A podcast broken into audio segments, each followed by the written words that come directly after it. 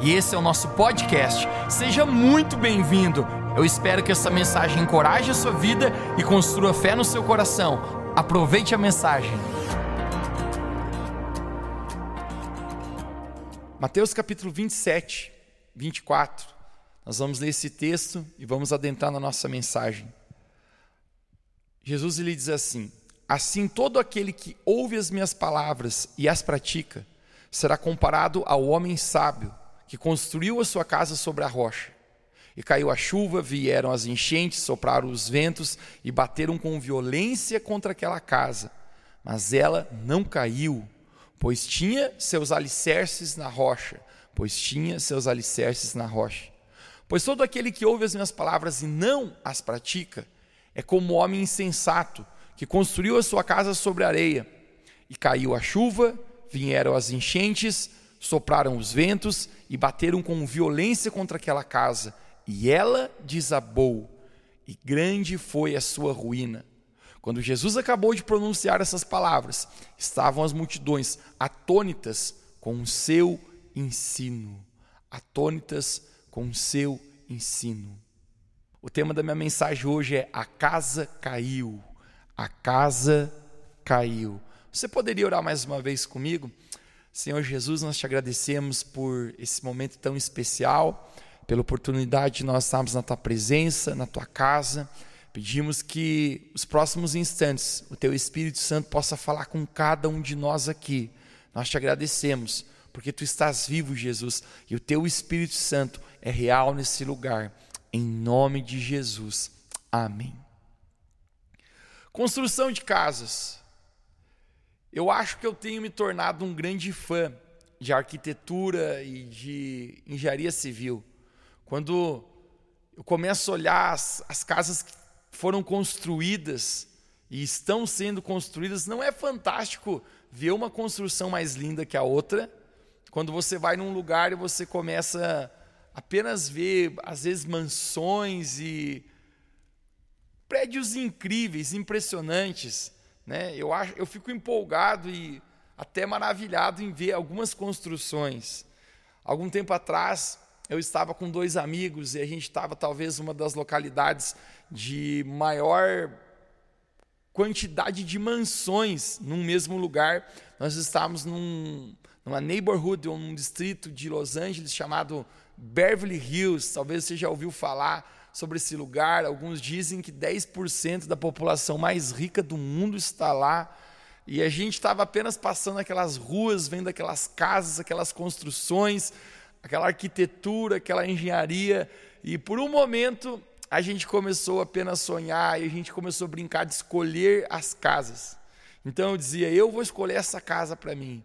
Outro amigo meu dizia, não, eu escolho essa aqui. Eu dizia, não, eu escolheria essa aqui.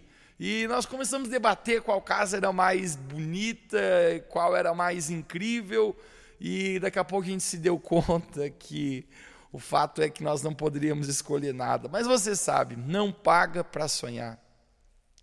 Particularmente falando, eu nunca construí uma casa na minha vida. Mas quando você constrói algo, você constrói aquilo com carinho, você leva tempo para fazer aquilo, empreende esforço, finanças, uma construção. E por mais que eu nunca construí uma casa, eu construí um estúdio. Eu chamo ele de Revo Studios.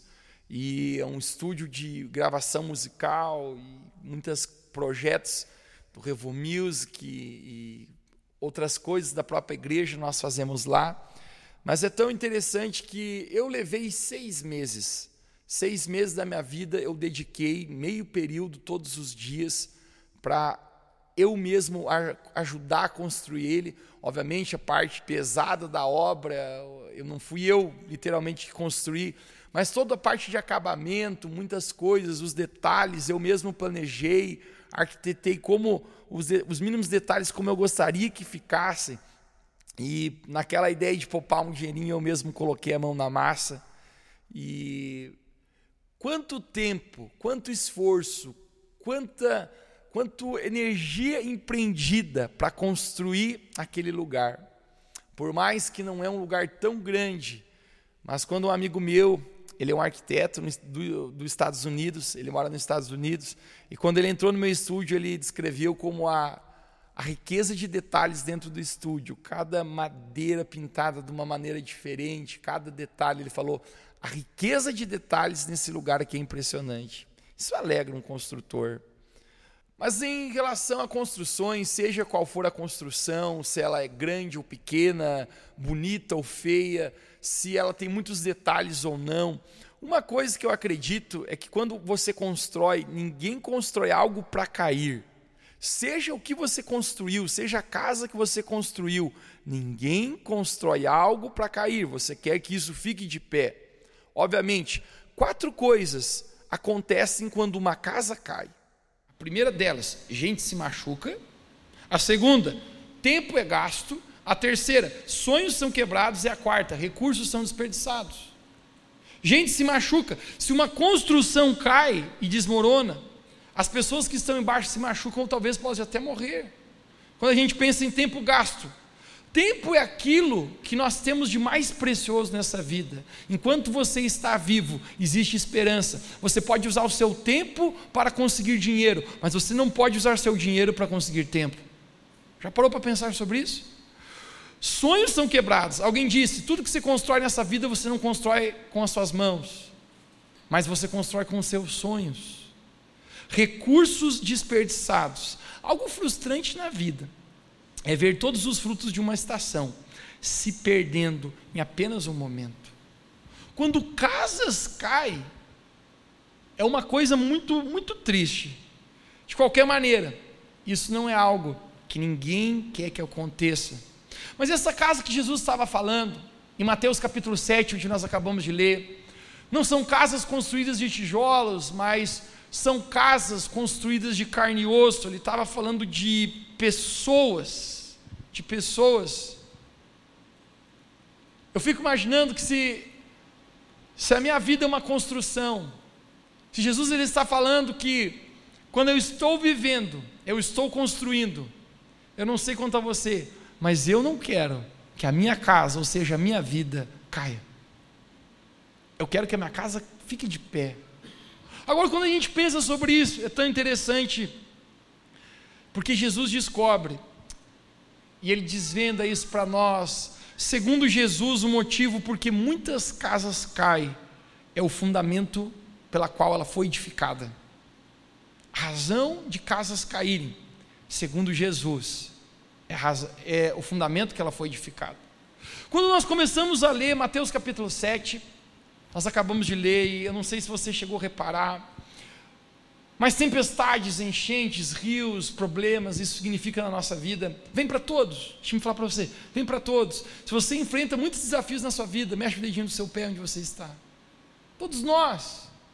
Independentemente de a sua casa estar na rocha ou na areia.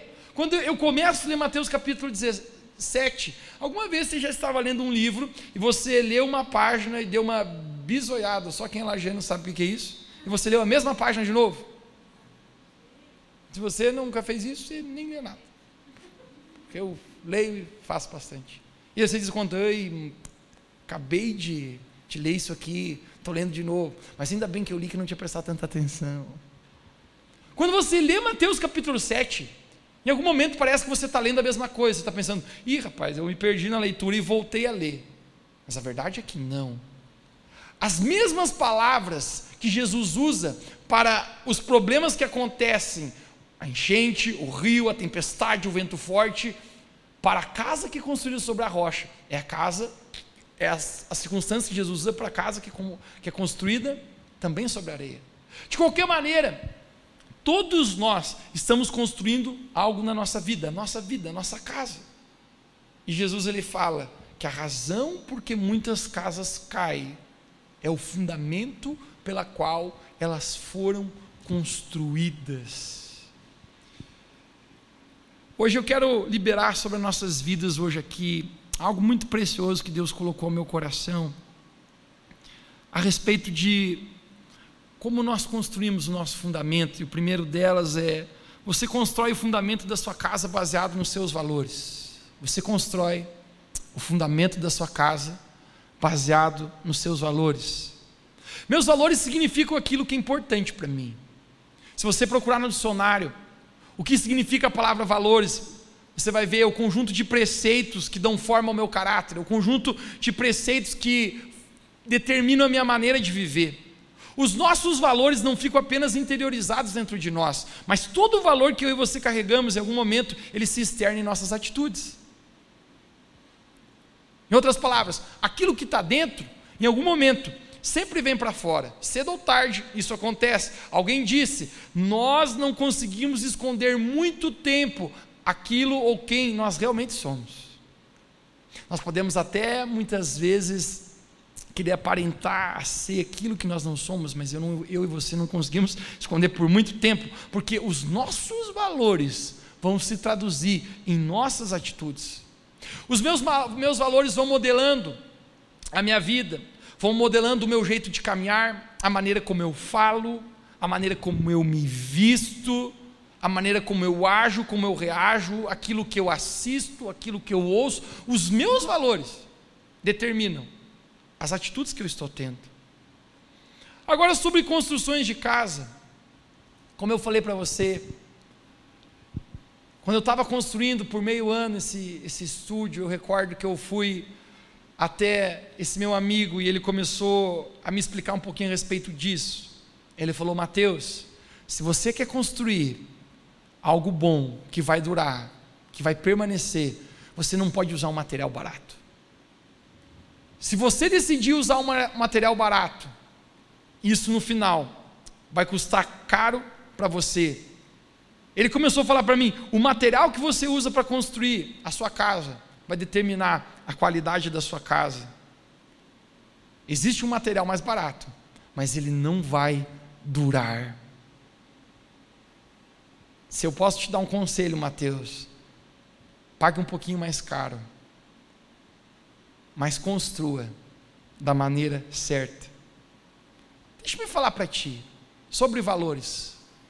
Não faça aquilo que custa mais barato. Custa mais barato se precipitar do que esperar na vida. Custa mais barato ser juntado que casar, você sabia? Custa mais barato se separar do que viver uma vida de perdão, de amor e de sacrifício. Custa mais barato às vezes mentir do que falar a verdade. Custa bem mais barato construir na areia do que na rocha, acredite.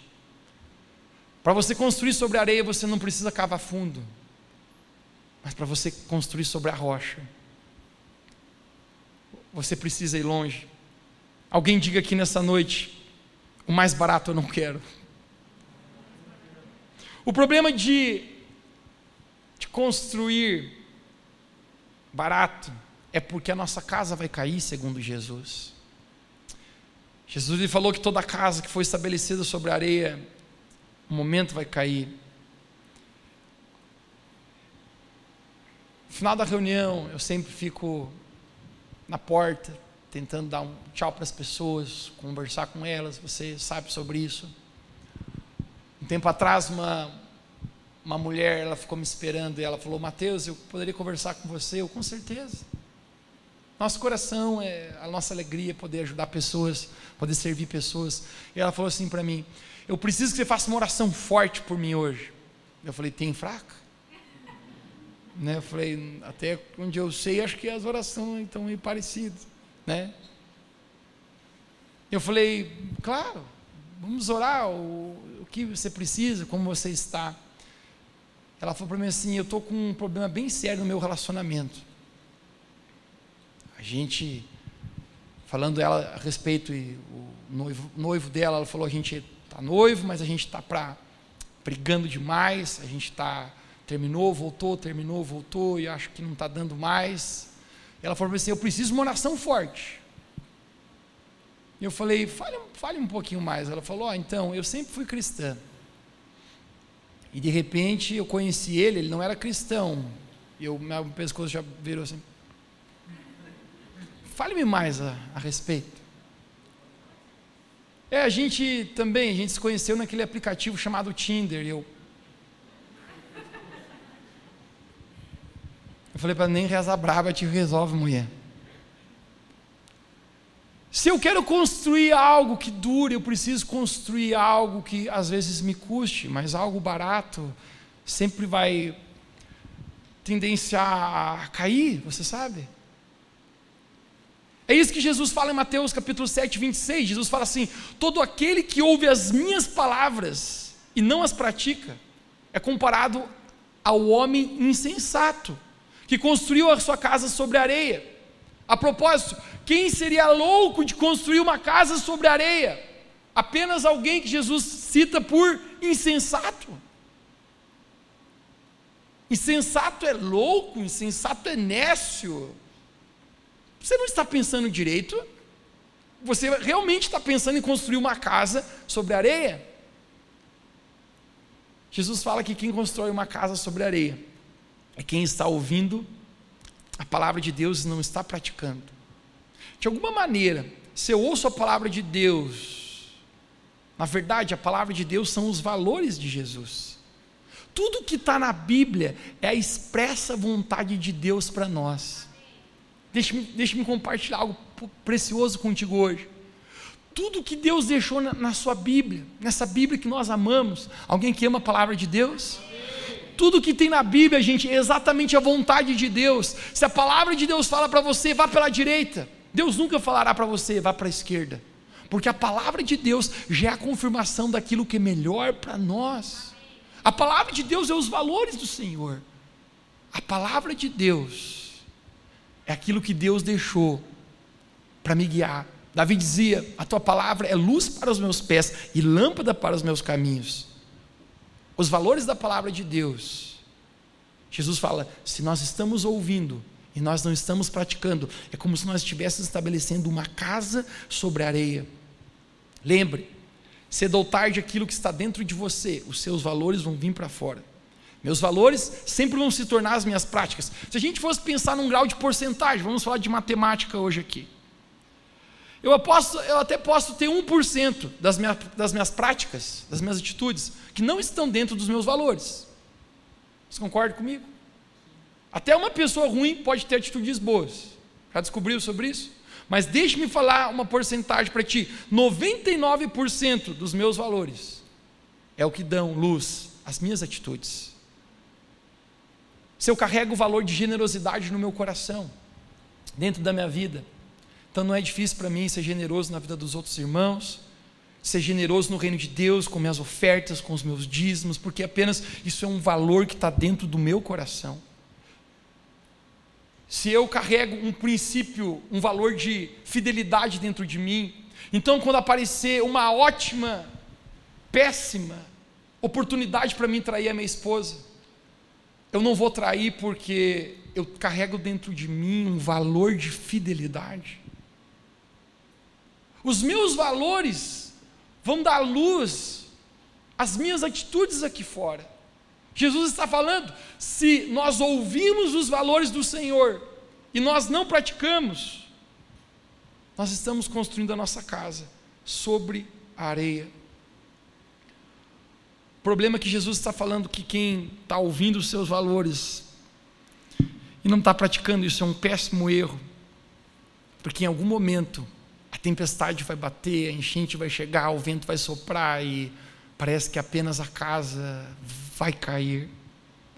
Tiago, um apóstolo de Jesus, seu apelido era Joelhos de Camelo, porque ele passava muito tempo de joelhos orando. Você consegue imaginar sobre isso? Orar tanto tempo de joelhos, a um ponto que seus joelhos começam a se calejar. Fico orando, pensando por que, que Tiago orava tanto.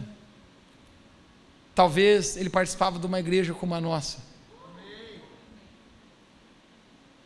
Eu não sei se você comemora isso ou, ou não comemora, porque precisava muita oração pelos irmãozinhos que nem nós. Diga para alguém perto de você, pela tua vida precisa muita oração, irmãozinho. Você concorda comigo? Eu preciso de muita oração pela minha vida. Mas Tiago, já no primeiro capítulo do seu livro, ele fala: não seja apenas um ouvinte da palavra e não, e não praticante, porque se você fizer isso, você vai enganar a si mesmo. Se tem uma coisa que ninguém nessa vida gosta de fazer, ou melhor, de ser, é ser enganado. Você já parou para pensar a frustração que é quando você descobre que você foi enganado? Eu descobri que uma mentira contada muitas vezes pode se tornar uma verdade para nós. Às vezes nós estamos ouvindo, e Tiago está falando, por favor, se você apenas ouvir os valores, se você apenas ouvir a palavra de Deus e não praticar, você está enganando a si mesmo. Tiago está falando, aquele que ouve a palavra e não põe em prática, é semelhante a um homem que olha no espelho hoje e amanhã ele se esquece do que, da, do que aquilo que ele viu. Quem se olhou no espelho ontem, gente? Quem se olhou no espelho hoje novamente? Alguns não, eu consigo ver, né, que você não olhou, né? Tá feinho, tô brincando. Nós olhamos no espelho todo dia, por quê? Porque obviamente aquilo que eu olhei ontem não serve mais para aquilo que eu estou olhando hoje.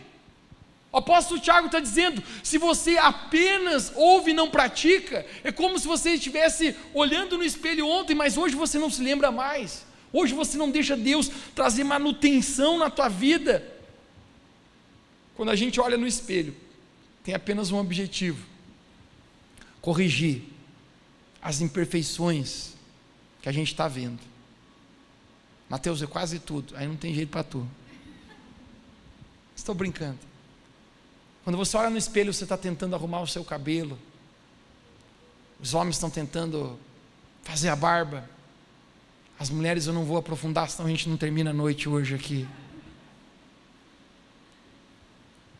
Mas eu apenas estou tentando me parecer melhor. Quando nós praticamos a palavra de Deus, a palavra de Deus está nos transformando. Mas de alguma maneira o apóstolo Tiago fala algo tão precioso. Ele diz: O homem que observa atentamente a lei do Senhor e a pratica, esse será feliz em tudo o que fizer. Você quer ser feliz em tudo que você fizer? Ouvir a palavra de Deus e praticar. Os fundamentos da minha casa estão sendo estabelecidos sobre os meus valores, aquilo que está dentro de mim, meus valores determinam o fundamento que eu estou estabelecendo. O meu segundo ponto em questão: você constrói o fundamento da sua casa com suas decisões. Você constrói o fundamento da sua casa com as suas decisões. Decisões. Todo dia a gente toma muitas decisões. Obviamente, nossas decisões estão sendo influenciadas pelos nossos valores, que a gente estava falando agora há pouco. Mas cada decisão que nós tomamos é um tijolo que a gente está construindo na nossa casa. Deixe-me perguntar algo aqui. Você está feliz hoje? Não, não, é, não precisa responder. Obrigado pelo entusiasmo. Se você está feliz hoje, você está feliz por causa das suas escolhas. Deixa-me perguntar algo para ti. Você está se sentindo infeliz hoje? Estou falando da sua vida. Se você está se sentindo infeliz, também é por causa das suas escolhas. As nossas escolhas vão determinando a nossa vida, os nossos fundamentos. Algum dia atrás, um cara se aproximou de mim e falou: Mateus, eu não acredito que Deus existe. E eu falei: Por que, que você não acredita? Qual é o seu argumento? Na proposta, a gente tem que falar contigo. Eu acho que você precisa ter mais fé para crer que Deus não existe do que fé para crer que Ele existe. Porque quando eu olho o céu, cara, quando eu olho a terra, quando eu olho para mim, você acha mesmo que isso aqui tudo veio do nada? Mas ele falou para mim, eu acho que Deus não existe. Eu falei, por quê? E ele falou assim: porque se Deus existisse, não existiria tanta maldade, não existiria tanta infelicidade no mundo. Eu olhei para ele e falei, meu amigo, e você acha que foi Deus quem escolheu isso? Deus respeita nossas escolhas. Deixe-me falar algo para nós hoje aqui. Deus respeita as nossas escolhas.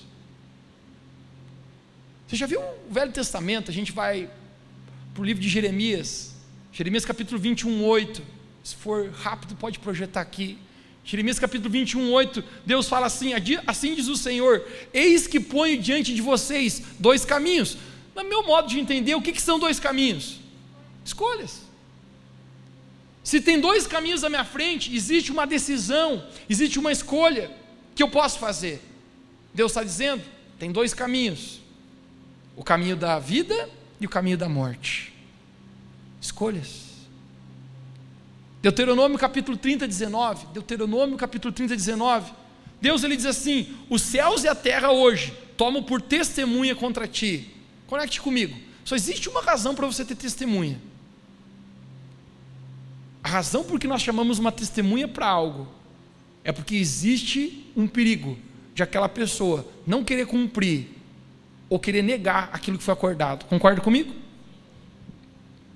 Para isso que existem testemunhas. Quando eu assino um contrato, normalmente tem duas testemunhas. Sabe por que, que eu fico pensando por que, que Deus diz, eu coloco a testemunha como o céu e a terra perante você? Sabe por que, que eu acho que Deus fala isso? Porque tem muitas pessoas que tomam escolhas por si só, escolhas erradas na vida, escolhas que conduzem a um fundamento péssimo, um fundamento onde a areia é estabelecida e cai, e depois a gente ainda tem coragem de dizer: Deus, por que isso está acontecendo na minha vida? www.escolhas.com.br Deus é tão amoroso conosco.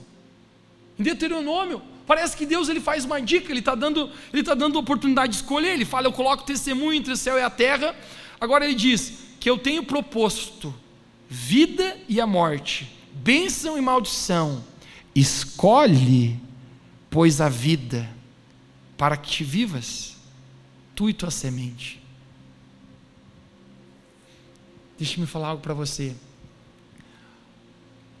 Todo desejo do coração de Deus para mim e para você é que a gente tenha um futuro abençoado, um futuro de paz, um futuro alegre. Mas deixe-me falar, Deus não pode mexer as suas escolhas. Deus fala, escolhe, porém. O inimigo, a Bíblia fala que nós temos o inimigo da nossa alma, Satanás. A propósito, a palavra Satanás significa em si o adversário. O inimigo não é capaz de ver o futuro. O inimigo não sabe o seu futuro. O inimigo não sabe o seu dia de amanhã. Diferente de Deus que conhece a nossa vida de trás para frente, de frente para trás. Davi chega a ser ousado em falar: no teu livro, Deus, tu escreveu cada um dos meus dias. Uau! Não te empolga isso, saber que você vai acordar amanhã e no livro de Deus ele escreveu coisas para você viver no dia de amanhã? O inimigo não sabe o nosso futuro. Mas deixe-me falar algo para você. Se o inimigo não vê o futuro, o inimigo consegue ver o potencial.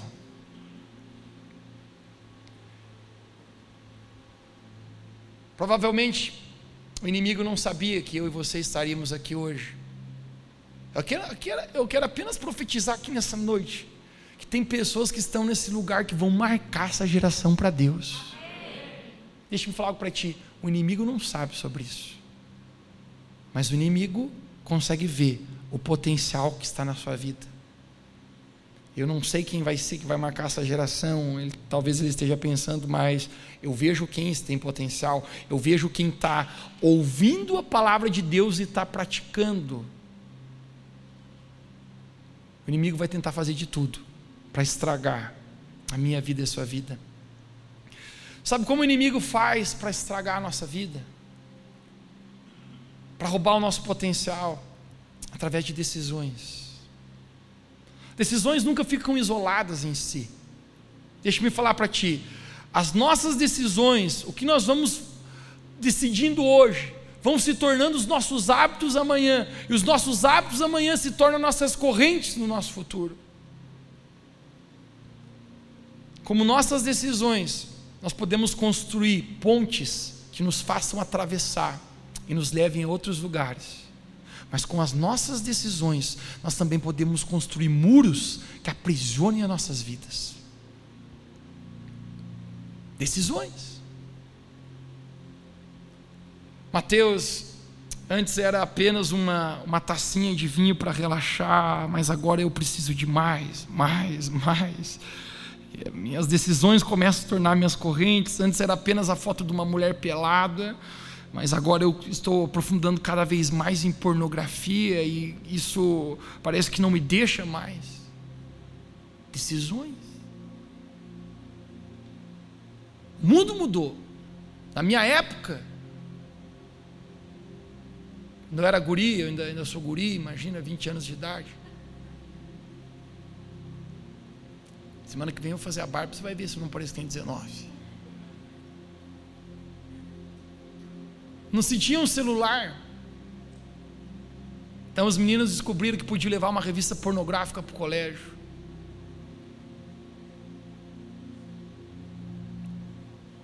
Escolhas. Mateus, você não vai ver.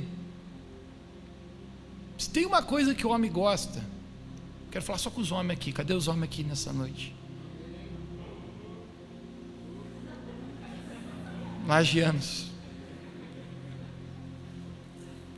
Se tem uma coisa que o homem gosta, gente, tomara que alguém não pegue só esse trecho da minha mensagem e arrebente comigo. Tem uma coisa que o homem gosta de mulher pelada. Verdade ou mentira? É verdade. Homem gosta de mulher pelada. Mas eu sei que a pornografia não é aquilo que, que Deus tem para mim.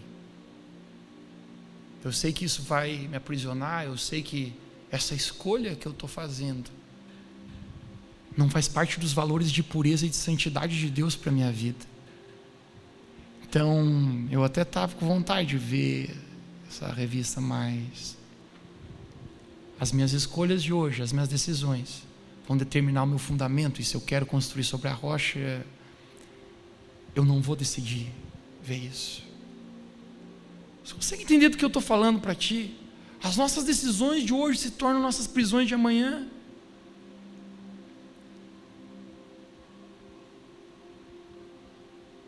A maneira como o inimigo faz na nossa vida. Vem aqui, Celcinho, por favor. Sobe aqui em cima. A maneira como o inimigo tenta fazer na nossa vida é tão enfático. Porque lembre, o inimigo não conhece o futuro, mas o inimigo vê o potencial. O inimigo não, não sabe quem será, quem se tornará, mas o inimigo consegue ver o potencial na vida. Então, essa é a maneira que o inimigo tenta vir para arruinar os fundamentos de, do nosso coração. Ele não pode tocar no, no Filho de Deus. A propósito, quem é que crê? Você está guardado por Jesus. Querido, uma convicção que eu tenho na minha vida, mal nenhum me toca. Tempo atrás falar, Mateus, você está pregando o evangelho nessa cidade, você está fazendo muitos inimigos. Eu falei, não tenho medo. Tinha um cara de um cadomblé lá que queria me, amaldiçoar. Eu falei, chama todo mundo e manda pedra porque não toca. Vamos fazer a macumba para ti, pode fazer tudo o que quiser, cara. Eu sou filho de Deus, sou coberto com o sangue do Cordeiro. O inimigo não pode tocar no Filho de Deus, mas o inimigo pode colocar decisões, escolhas para a nossa vida. Você lembra o que que em Gênesis, no início, no primeiro livro da Bíblia, em Gênesis, onde a gente apenas tem Adão e Eva naquele lugar, ele não podia tocar em Adão e Eva. Mas ele pode colocar uma escolha que se Adão e Eva fizerem errado, eles estarão presos. Escolhas. As nossas escolhas vão determinando. Então o inimigo não vem com um chifre pulando e dizendo: se você tomar essa escolha, você construirá sobre areia e a sua casa irá cair, porque senão, obviamente, ele correria. Mas o inimigo vem tentar fazer com que eu e você tomamos más decisões para que ele possa aprender a nossa vida. Então, digamos que Deus tinha um propósito. Deus tinha um bom plano. Deus vê ele como um homem com uma linda esposa. A autoestima está baixa. Com filhos. Deus vê ele como um homem cheio do Espírito Santo, com o potencial que Deus colocou Mas o inimigo, se ele conseguir colocar um vício sexual ilícito, imoral na vida dele, ele, ele quer correr para um caminho de santidade, para um caminho de intimidade com sua esposa. Mas ele não consegue, porque o inimigo plantou fundamentos errados. Então, no momento que ele gostaria de ver a mulher dele, valorizá-la como uma mulher, como uma filha de Deus, ela, ele apenas consegue vê-la como um objeto, como um pedaço de carne, porque o inimigo corrompe nossos valores através das nossas escolhas. As nossas decisões vão moldando os nossos fundamentos. Você constrói o fundamento da sua vida através das suas decisões. É tão importante, porque o fundamento que você constrói da sua casa sempre tem a ver com as pessoas com que você se espelha, e esse é o terceiro ponto meu. Você constrói os fundamentos da sua casa se espelhando em outras pessoas. Quero profetizar sobre a sua vida, Celso, que você é um homem de Deus. Se tornará um grande exemplo para muitos jovens daquilo que Deus pode fazer na vida de um homem, em coração íntegro, na presença dEle. Em nome de Jesus. Você constrói o fundamento da sua casa. Espelhando as suas escolhas. Gostou? Quer pregar? Não, não, obrigado. Estava gostando disso aqui. Eu gostei de pregar com companhia. Sobre construções de casas. Sabe algo que eu descobri? Você que construiu a sua casa, você sabe do que eu vou falar. Antes de você construir a sua casa, você olha muitas outras casas para construir a sua, sim ou não?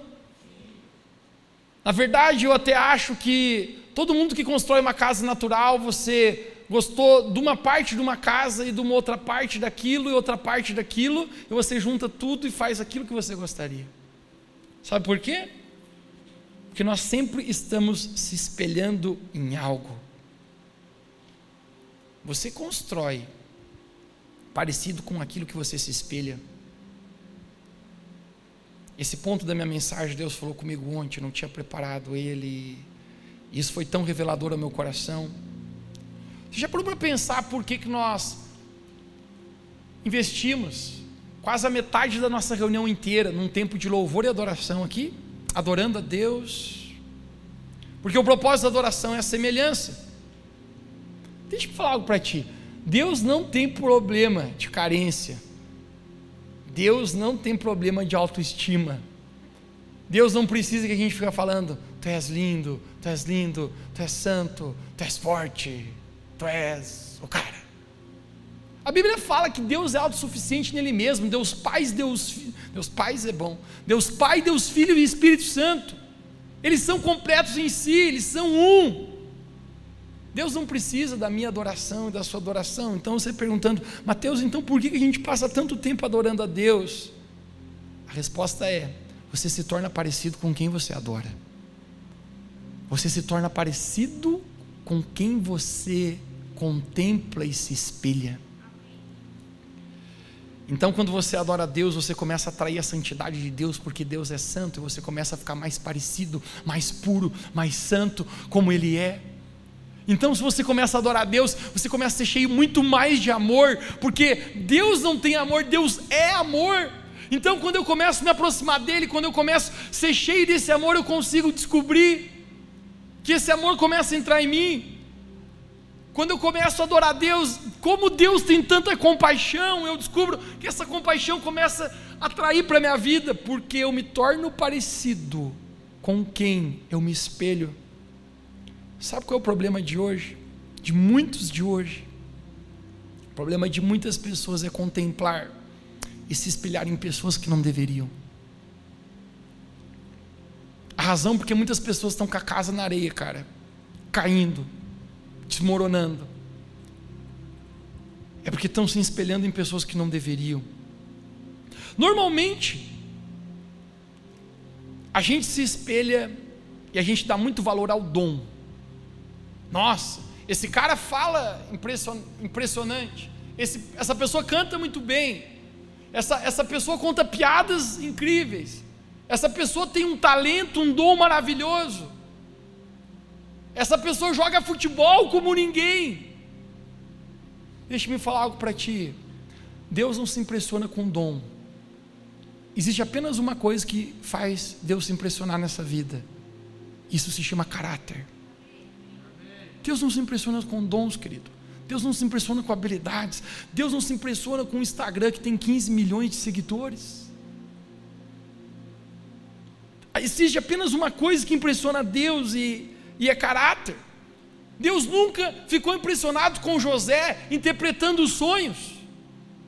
O que impressiona Deus na vida de José é quando a mulher de Potifar aparece para ele e fala: Deita-te comigo. E ele fala: Como eu poderia fazer algo tão mal perante o meu Deus? Some daqui, mina. Perverso. Caráter impressiona Deus. Uma vez um cara chegou a argumentar comigo, falou: Mateus, eu acho que José resistiu ela porque ele tinha seus motivos. Eu falei: É, qual, qual deles tu acha? Eu acho que a menina era, a menina era um tribufu. E eu falei: Olha, rapaz, eu vou falar uma coisa para ti. A Bíblia não fala realmente se ela tinha como é que era o cabelo, como é que era. A Bíblia não fala. Mas eu falei para ele: Eu tenho uma teoria. Você já viu um cara rico com uma mulher feia do lado? Eu falei: N-A-O tio. A Bíblia fala que o homem dessa mulher, chamado Potifar, era um homem muito rico, muito próspero. Eu falei, cara, a razão por que José se nega a deitar com ela é porque José diz: como eu faria algo contrário aos valores que Deus tem, que estão dentro de mim? A única coisa que Deus se impressiona, querido, nessa vida é caráter. Eu não estou falando a respeito de ser perfeito, por favor. Todos nós, cara, deixa eu falar uma coisa para você, somos tão pequenos, somos tão falhos, temos tantas debilidades, mas se ouvir e praticar a palavra de Deus é o que Jesus fala que faz com que uma pessoa construa sobre a rocha. O que eu quero fazer na minha vida é que eu possa ouvir os valores de Jesus, que eu possa ter os valores de Jesus e eu possa fazer com que a minha vida, a minha casa, seja construída sobre a rocha, que é o próprio Jesus. Isso significa para alguns que talvez você precisa deixar de seguir muitas pessoas no seu Instagram que você tem se espelhado nelas.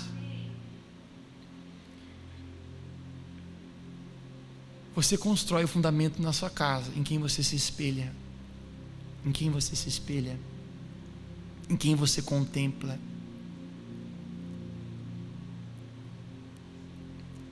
Existem pessoas que, que têm um ótimo dom, extraordinário, mas os valores não são os mesmos de Jesus e por isso eu não posso contemplar, não posso querer ficar parecido, porque se eu começar a contemplar, eu vou ficar parecido. Apenas oro que essa igreja, gente, seja uma igreja que inspire pessoas a amar Deus que quando as pessoas olhem para nós aqui dentro, cara, elas possam ver muito mais do que pessoas se reúnem num domingo, mas ela, elas olhem para pessoas que têm os mesmos valores que Jesus tem. Que elas possam se espelhar e olhar para a gente e dizer: não tem nada a ver com perfeição. A propósito, um dos valores da nossa igreja, essa igreja é proibida para pessoas perfeitas. Se tu é perfeito, não venha para cá, porque nós vamos te estragar. Essa igreja é uma igreja para pessoas em progresso, mas que estão falando em todo o seu coração, dizendo: Jesus, eu quero ouvir a tua palavra, eu quero praticar, eu quero que deixar que outros possam se espelhar em mim, na transformação que Deus tem feito na minha vida, assim como Deus tem me mudado, eu creio que Deus pode mudar a vida de outros. Lembre, eu não estou falando para você sobre perfeição. Nós temos tantas fraquezas, querido. Eu mesmo tenho tantas debilidades, tantas fraquezas na minha vida. Eu gosto de me incluir na lista com o apóstolo Paulo entre os pecadores, talvez eu seja o principal. Mas eu também encontrei o apóstolo Paulo certa vez dizendo: quando eu sou fraco, aí que eu sou forte, porque o poder dele se aperfeiçoa no meio da minha fraqueza.